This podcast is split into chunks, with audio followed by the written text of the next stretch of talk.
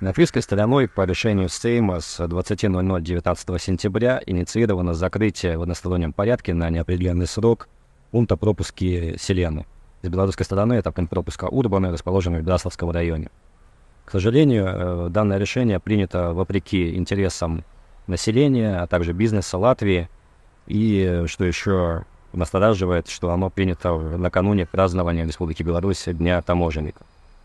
В настоящее время э, на границе с Латвией остается действующим только один пропускной пункт, это Григоровщина, расположенная в Верхнедвинском районе, что, конечно же, усиливает транспортную напряженность э, сообщения с Латвией автомобильным транспортом.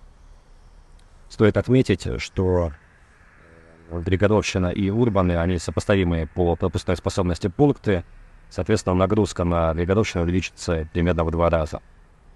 Также негативным моментом является тот факт, что латвийская сторона, латвийские таможенники еще до э, закрытия пункта пропуска Урбаны, э, Урбаны Селены, уже э, не обеспечивала полноценного выпуска транспорта, то есть суточная норма выполнялась на 30-40% по грузовому автотранспорту, в результате чего по состоянию на 14 часов 20 сентября на Григоровщине уже скопилась очередь из 60 единиц грузового автотранспорта, выезжающего из Республики Беларусь.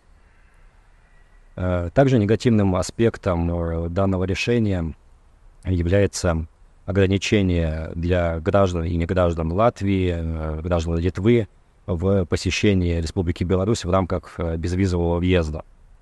Теперь для них это осложнилось ввиду транспортного плеча и, опять-таки, увеличение нагрузки на транспортную, транспортную компоненту, соответственно, увеличение очередей и ожидания на таможенных пунктах.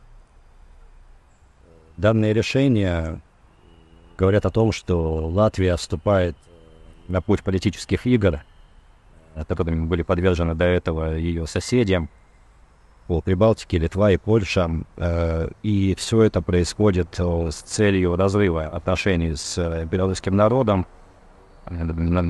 происходит путем нарушения прав и свобод собственных граждан и создает искусственные преграды для развития отношений латышей и белорусов.